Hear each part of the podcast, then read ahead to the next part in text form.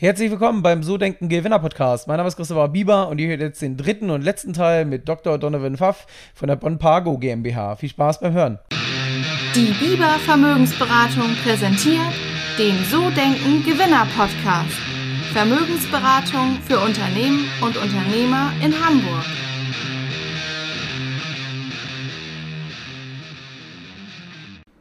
Wenn ich jetzt ähm deine Mitarbeiter mal fragen würde und sagen würde, hey, der Donovan, was ist das für ein Typ? Was, was würden die über dich sagen? Jetzt außer vielleicht, dass du ungeduldig bist. Na, ich glaube, ich höre gern zu, ich habe einen großen Erfahrungsschatz, ähm, aber ich gebe sehr direktes Feedback. Und ähm, das muss man kennen und man muss meine Späße verstehen können, ähm, um länger bei unserer Firma zu bleiben, weil ansonsten wird man wahrscheinlich äh, daran eingehen, sage ich mal so, weil man irgendwann mal nicht mehr darüber lachen kann. Und was Sie auch sagen werden, äh, wenn es so irgendwo Probleme gibt, dann ist der Donovan immer da. Und er hat ein unwahrscheinlich großes Netzwerk, was er hegt und pflegt. Und was uns immer hilft, äh, egal ob es privat, äh, finanziell oder firmenmäßig ist, äh, auch wenn ein Mitarbeiter mir sagt, ich habe keine Lust mehr auf Beratung, ich brauche was, dann hilft man ihm halt auch in den nächsten Schritt und ruft mal jemanden an oder so. Und ich glaube, dass das so ein bisschen ist, was die Mitarbeiter wahrscheinlich äh, sagen werden.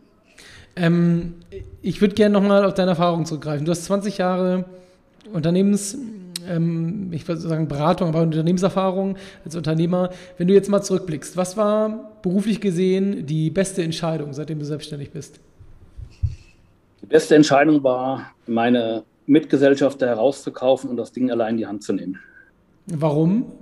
Weil sie mich im Kopf, äh, weil wir unterschiedliche Zielrichtungen hatten, oder, oder keine gleichgerichtete Richtung hatten, äh, im Kopf äh, immer wieder gehemmt haben, äh, Schritte zu gehen, die ich, wenn ich selbst verantwortlich bin oder 100% verantwortlich bin, so getroffen habe, wo ich selbst auch mal weiß, wenn ich gegen die Wand laufe, ich bin da selbst verantwortlich. Und mich hat auch damals immer daran gehindert, weil ich mir immer gedacht habe, für die anderen die Entscheidung mitzutreffen und vielleicht einen Fehler zu machen, hindert dich. Aber ich glaube, im Nachhinein mit 100 Prozent Anteil oder mit Vollanteilen, sage ich mal so, getraut man sich eher Fehler zu machen, weil man nur Verantwortung für sich hat und für die Mitarbeiter und weniger für die anderen Mitgesellschafter. Und ähm, war das auch so der, oder gab es so einen Tipping Point bei euch in der Firma, also so einen Zeitpunkt, wo es exponentielles Wachstum gab? Und war es der, also wo, wo du diese rausgekauft hast, oder gab es einen anderen? Na, wir sind ja, die Firma ist ja 20 Jahre alt, die ist die ersten fünf Jahre parallel zur Promotion gelaufen äh, wo wir nicht viel gemacht haben, so ein paar kleinere Projekte. Und wir sind dann lang, langsam gewachsen und äh, die waren am Anfang auch beide sehr, sehr hilfreich. Ich habe unwahrscheinlich viel von den Personen gelernt. Also am Anfang einer, einer, einer Firmengründung würde ich, würde ich nie alleine gründen. Das war schon sehr, sehr wichtig. Äh, aber da muss man irgendwann auch die Entscheidung treffen, wenn man unterschiedliche Philosophien hat. Ich mache dir mal ein Beispiel. Wenn man eine Beratung auf Methodenwissen aufbauen will, ist was anderes, wie man über Fachlichkeit kommen will. Und das ist so ein bisschen oder wenn man sagt, äh, wenn man merkt, dass die akademische Laufbahn eher doch eine andere ist oder die, die Themen aus der, aus der Forschung unwahrscheinlich wichtig sind, aber vielleicht doch länger brauchen, bis sie in die Praxis über, überführt werden oder anders überführt werden müssen. Da muss man einfach überlegen, wie man damit angehen will. Und wo wir uns dann entschieden hatten, äh, im Guten, ganz wichtig, im Guten auseinanderzugehen, äh, hat man schon gemerkt, dass jetzt nochmal ein Sprung nach oben ging und die Firma dann auch gewachsen ist. Ich würde gerne gleich nochmal so auf dieses Wachstum weiter eingehen. Ich würde vorher gerne natürlich noch wissen, wenn das die beruflich beste Entscheidung war. Was war die beruflich schlechteste, seitdem du selbstständig bist? Also was war dein größter Fehler und was hast du daraus gelernt? Also ich habe, ich habe es ja eben schon mal gesagt, wir haben schon unwahrscheinlich viele Ideen probiert, äh, nebenbei zu verfolgen. Und ich glaube, äh, die größte, der größte Fehler war, dass man Sachen macht und die nur halb gar macht und dann nicht final dran glaubt. Also wir hatten zum Beispiel ich hatte damals, wo die Firma gegründet wurde, hatten wir den ersten äh, Provider für elektronische Rechnungen gebaut als Prototyp. Äh, wir haben das damals nicht weiterverfolgt. Äh, wir hatten dann vor zwölf Jahren nochmal die weitere Chance, habe ich mich an der Firma beteiligt und habe das auch nur nebenbei laufen lassen, habe mich da nicht voll eingebracht. Äh, und die Firma ist auch positiv, die ist auch äh, gut unterwegs, aber nicht exponentiell gewachsen. Und ich glaube, man kann viele Bälle hochhalten aber muss sich irgendwie fokussieren. Und ähm, man muss halt immer gucken, dass man äh, relativ schnell lernt, äh, dass man in der, in der Firma unabkömmlich sein muss, um, um andere Dinge nebenbei voranzutreiben. Und das, das muss man erst lernen. Ich habe früher, als wir noch relativ klein waren, immer gesagt, der Urlaub kostet mich doppelt Geld. Äh, einmal das, was ich für die Reise bezahle und mein, mein Verdienstausfall. Und das sind so die Gedanken, die man am Anfang hat. Und das zeigt eigentlich auch, wenn man nur Sachen halb macht, äh, dann soll man sie wieder sein lassen, sich wieder fokussieren. Und man muss halt immer da gucken, dass man die Entscheidung relativ schnell und hart trifft und sich wegen mir drei Monate gibt, um das zu prüfen, aber dann auch sein lässt und fallen lässt. Und ich glaube, dass das harte Entscheidungen sind, aber äh, einem unwahrscheinlich helfen können, weil wenn man sowas mitschleppt und wie so eine Kettenkugel äh, am Bein hält, äh, dann wird beides nicht gut. Und das ist so ein bisschen das, was ich äh, gelernt habe und was so schmerzhafte Erfahrungen waren. Jetzt hast du eigentlich gesagt, ähm, Fokussierung, ne? nicht auf zu vielen Hochzeiten gleichzeitig tanzen. Aber ich würde gerne noch mal wissen, jetzt, ihr macht das natürlich schon, du machst das lange mit dem Unternehmen und ich glaube, ihr wisst auch mittlerweile ganz genau, was ihr könnt und was ihr nicht könnt. Aber gerade wenn du ein Unternehmen neu gründest, ähm, wie vor 20 Jahren, willst du ja auch neue Dinge vorantreiben, neue Dinge ausprobieren. Wie machst du das denn? Weil ich sag mal, das eine tun und das andere zu lassen. Wie, wie, wo würdest du sagen, ist so eine gute Mischung, um trotzdem eine Weiterentwicklung zu kriegen? Weil nur fokussiert ist ja auch dann schwierig, aus dem vielleicht Thema rauszukommen. Wie würdest du das, ähm, was würdest du da sagen? Das, das auf jeden Fall. Also, das ist so ein bisschen auch die, die Planungserfahrung, die man einfach hat. Man muss sich halt im, im Jahr, am Anfang vom Jahr immer überlegen, was will man investieren in neue Ideen, in verrückte Sachen, in Ausprobieren. Äh, und was ist man bereit an Zeit zu investieren, um dann zu gucken, wo die Reise hingeht. Und das ist, glaube ich, ein ganz wichtiger Punkt, den ich auch jedem Jungunternehmer äh, an die Hand legen kann, dass man einfach früh probiert, sich Gedanken zu machen, wie viel Zeit will ich in eine Sache investieren. Und ich glaube, ich habe eben gesagt, der Kühlschrank muss immer gefüllt sein, aber der kann auch mit, mit, mit Milch oder mit Wasser gefüllt sein, muss nicht immer Cola oder Jackie Cola sein. Äh, es ist halt viel, viel billiger. Ich glaube, man muss halt einfach gucken, dass man sich Zeit nimmt und früh Kunden einbindet. Wir haben in unserem Startup, was wir gemacht haben, äh, einen vollkommen elektronischen Prozess mittlerweile. Wir haben angefangen, alles Papier abzuarbeiten mit Studenten, um einfach zu testen, ob der Prozess ankommt beim Kunden, wie er funktioniert und auch das, das, das, das mitzulernen, wie der Kunde reagiert und auch früh in die Testphase einzusteigen. Und ich glaube, dass das unwahrscheinlich wichtig ist. Und wenn das nicht funktioniert hätte, hätten wir nach drei Monaten, vier Monaten zugemacht. Aber ich glaube, und die Zeit muss sich einfach nehmen und dann auch, also ich habe bei mir immer einen Mitarbeiter, der sich nur mit Spinnereien, sage ich mal, von, von mir beschäftigt äh, oder von, von dem Team beschäftigt, wo wir halt auch diskutieren, wo die Reise hingehen kann und neue Ideen gestaltet werden können. Wir haben zum Beispiel mal ein Blockchain-Seminar mit der TU München gemacht, wo wir einfach mal diskutiert haben, mal eine Lösung selbst umgebaut haben oder eingesetzt haben, wo man auch mal geguckt hat, wie sowas funktionieren kann, technisch, äh, mal eine Software zu installieren, einfach mal neue Sachen äh, auszuprobieren und zu gucken, was passiert. Und da geht es nicht um den Kühlschrank füllen, sondern um die Weiterentwicklung, wie du gerade richtig gesagt hast. Weil wenn ich, wenn ich mich nicht mehr weiterentwickle, dann äh, ist die Firma bald nicht mehr da. Und das gilt eigentlich für alle. Man muss sich immer wieder täglich hinterfragen, aber auch mit anderen sprechen, andere Sachen mal probieren, noch was ganz Neues probieren. Und das ist, glaube ich, ganz, ganz wichtig. Ähm, wenn du jetzt mal so überlegst, was sind ähm, Bereiche, wo du im Unternehmen stark investierst und wo kam der größte Return über die Zeit? Was würdest du sagen? Ja gut, der größte, der größte Return kommt immer von den Mitarbeitern. Das ist halt immer das, das, das Große in dem People-Driven Business. Also viel in die Mitarbeiter investieren, aber auch viel Zeit und viel Gespür für investieren. Äh, ich glaube, dass Mitarbeiter auch einen Anreiz haben, wenn man in neue Technologien investiert. Wir, wir wollen innovativ sein. Wir wollen einen War Room haben oder einen, einen, einen, einen Probierraum haben. Wir sind klein, wir wollen aber trotzdem was Neues ausprobieren. Wir wollen diskutieren und auch offen mal über Spinnereien zu diskutieren. Äh, das ist das, was uns in dem täglichen Beratungsbusiness einen Vorteil bringt, weil wir halt neue Ideen mit reinbringen können, aber auch in, dem, in, dem, in, dem, in der Mitarbeiterkommunikation äh, neue Ideen umzusetzen. Und ich glaube, dass das wichtig ist, dass man sich immer die Zeit nehmen muss, neue Technologien anzugucken, mal gucken, was in China passiert, mal gucken, was in den USA passiert, aber auch mit offenen Augen durch die, durch die Länder ziehen und mal gucken, wie in Italien schon seit zehn Jahren diese Selbstkassen laufen etc. pp. Und einfach mal gucken, rechts und links zu lesen. Das ist das größte Investment, was man, was man rausziehen kann. Und daraus haben wir, wie gesagt, ein Beratungsunternehmen aufgebaut, äh, jetzt eine Service Company aufgebaut, die sehr erfolgreich ist, jetzt unser Schulungsbereich aufgebaut, wo es auch darum geht, mal zu gucken, wie kann ich meinen Werkzeugkasten weiterentwickeln. Weil es gibt nicht die eine Lösung und es gibt nicht das, das eine Tool, was mir hilft. Man muss einen Werkzeugkasten haben. Ich war mal im Kloster meditieren und so weiter. Das ist halt alles, was, was man mal mitnehmen muss und für sich selbst rausfinden muss, was einem hilft. Und das mhm. ist so ganz gut. Nochmal so Thema äh, Wachstum ähm, und Corona.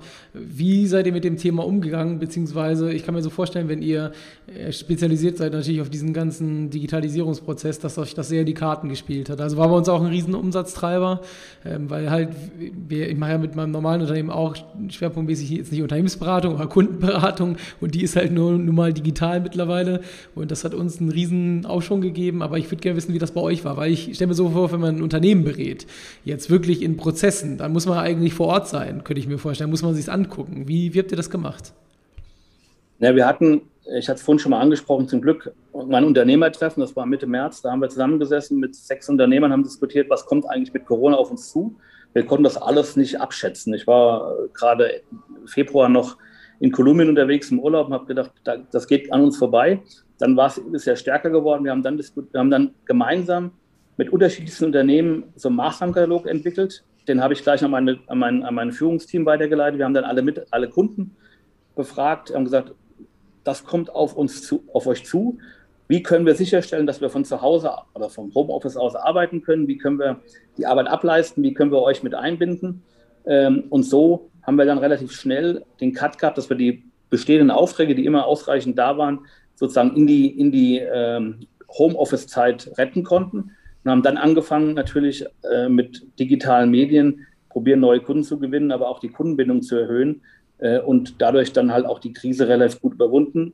Wobei ich auch sagen muss, ich habe jetzt auch Mitarbeiter schon über ein Jahr nicht mehr gesehen, äh, persönlich. Und das ist halt auch das, was, was wir gerade auch so ein bisschen merken, dass wir, dass der interne Austausch, der ist bei Video gut, der funktioniert auch immer besser, man kann diverse Tools einsetzen, aber diese diese Diskussion am Whiteboard spontan zu diskutieren, wie Lösungen sind, wie der andere tickt, äh, warum wir so erfolgreich sind, die Philosophie rüberzubringen, ist halt auch unwahrscheinlich schwer. Und wir haben natürlich auch Mitarbeiter eingestellt in der Corona-Zeit, äh, die onzuboarden äh, über Video, über digitale Tools, ist nicht einfach und stellt uns vor Herausforderungen und natürlich auch der Wandel jetzt, dass viele Mitarbeiter auch sagen, sie wollen gar nicht mehr ins Office zurückkommen. Mhm. Sie wollen halt einfach zu Hause bleiben und äh, man muss halt immer gucken, Berater, ich hatte es vorhin schon mal gesagt, wenn man nur Arbeitskapazität auffüllt, dann ist es halt relativ einfach vom Homeoffice aus zu arbeiten. Aber wenn man der Spezialist sein will, der Benchmarking mitliefern will, etc., da muss man reden und Leute treffen und sich austauschen. Und an dieser äh, Schneideweg oder Scheideweg stehen wir gerade und gucken halt, wie wir sozusagen alle Mitarbeiter mitnehmen ähm, und uns aber auch stetig weiterentwickeln als Team. Äh, ich glaube, die Corona-Krise hat uns vieles gezeigt, auch mir viel geholfen, weil dadurch war ich halt in Italien, der Kunde hat es akzeptiert, sage ich mal so. Ähm, aber wir müssen auch wieder äh, überlegen, wie wir jetzt die, nächsten, die nächste Stufe der Rakete zünden, um zu gucken, wie es weitergeht.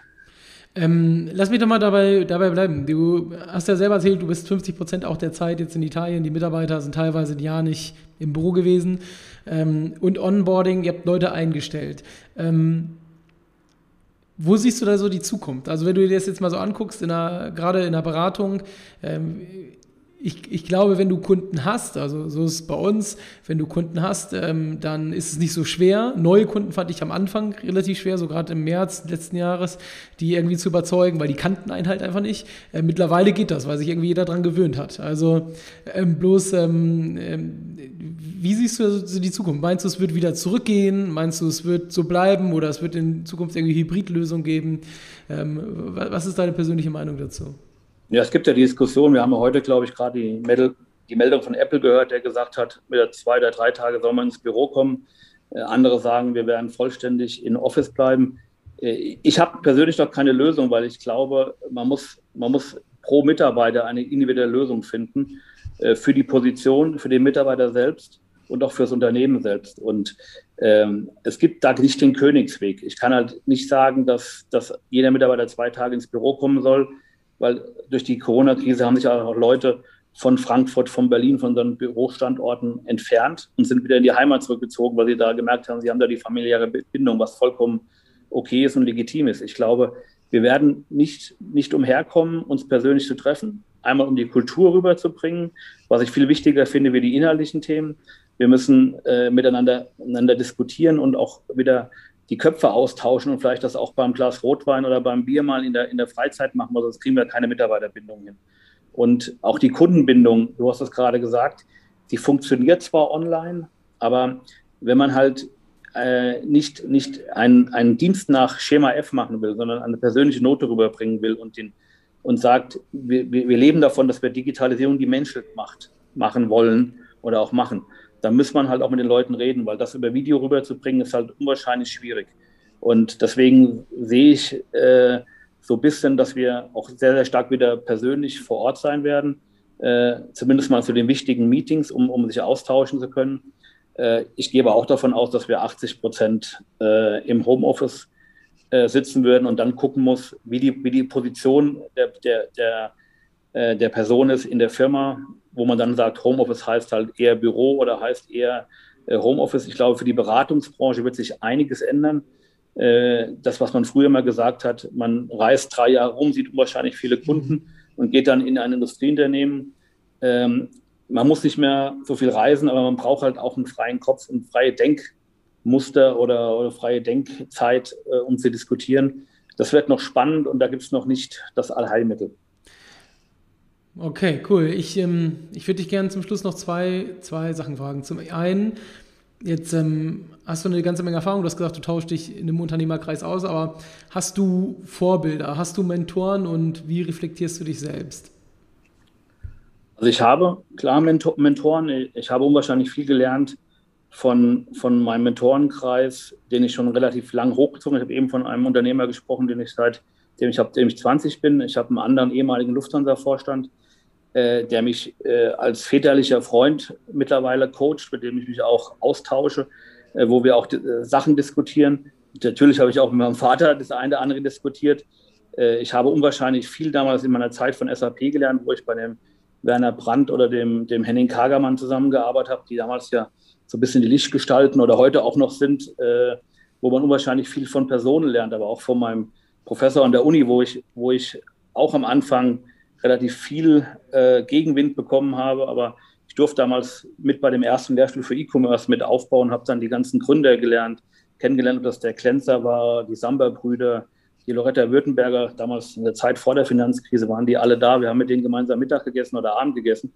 Und diese Philosophie mit aufzunehmen und aufzusaugen, ist unwahrscheinlich wichtig. Aber auch von anderen Personen, die man so in dem Kreis kennt, wo man sich austauscht. Wir machen einmal im Jahr Olivenernte, da kommen 100 Kunden, Freunde, Partner, Unternehmer nach Italien, wo man gemeinsam am Lagerfeuer sich austauscht und immer offen ist und auch die eine oder andere äh, äh, Sache austauscht und guckt, wo die Reise hingeht. Viel Bücher lesen natürlich, aber auch so Unternehmerseminare von Stefan Merath, äh, wo ich unwahrscheinlich viel gelernt habe, wie man, wie man mehr am Unternehmen arbeitet, statt im Unternehmen arbeitet, diese Standardsätze. Ich glaube, das ist unwahrscheinlich wichtig. Da gibt es unwahrscheinlich viel, äh, äh, was passiert. Selbstreflexion ist für mich unwahrscheinlich wichtig. Äh, ich mache das eigentlich mindestens am Jahresende, relativ lange sogar, wo ich mir Sachen mache, aber auch quartalsweise, wo ich mir immer gucke, was will ich im Quartal erreichen, wo geht die Reise hin.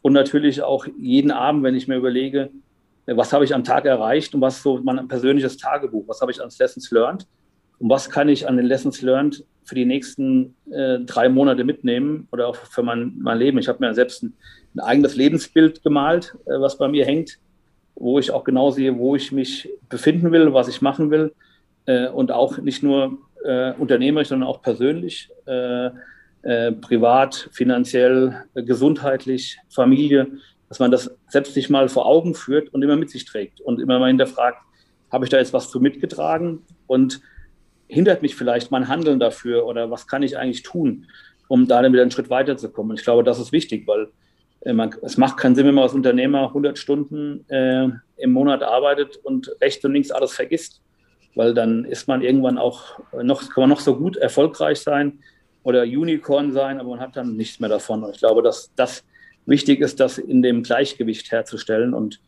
das sollte man sich schon sehr häufig hinterfragen. Cool. Donovan, ich würde dir gerne noch die letzte Frage stellen im Podcast. Ähm, die stelle ich immer. Ähm, was würdest du Menschen empfehlen, die darüber nachdenken, sich selbstständig zu machen? Auf jeden Fall machen. Äh, ich glaube, es gibt nichts Geileres, wie selbstständig zu sein, äh, die Freiheit zu genießen. Und ich glaube, jeder, der der Bock zu hat, äh, soll das angehen. Es gibt immer was zu tun. Es gibt so viele Möglichkeiten. Wenn man der ersten Sache scheitert, kann man aus der so viel lernen, dass die zweite bestimmt ein Erfolg wird. Und ich glaube, dass das gilt und dass, das, dass man das nur machen sollte. Sehr gut. Vielen, vielen Dank für deine Zeit. Ähm, haben mir eine Menge Spaß gemacht, viel Inhalt.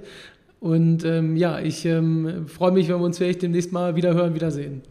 Kommst du Olivenernte? Gerne. Danke. Sehr gut, sehr gut. Dankeschön. Ja, das war ein sehr sympathisches Interview mit Donovan, wirklich ein toller Interviewgast. Ich hoffe, dir hat es Spaß gemacht und ich würde mich freuen, wenn du dem Podcast eine Bewertung hinterlässt oder ihn auch gerne an bekannte Freunde, Arbeitskollegen weiterempfehlst und freue mich dann natürlich, wenn du nächste Woche zum nächsten Interview wieder mit am Start bist. Bis bald. Ciao, ciao.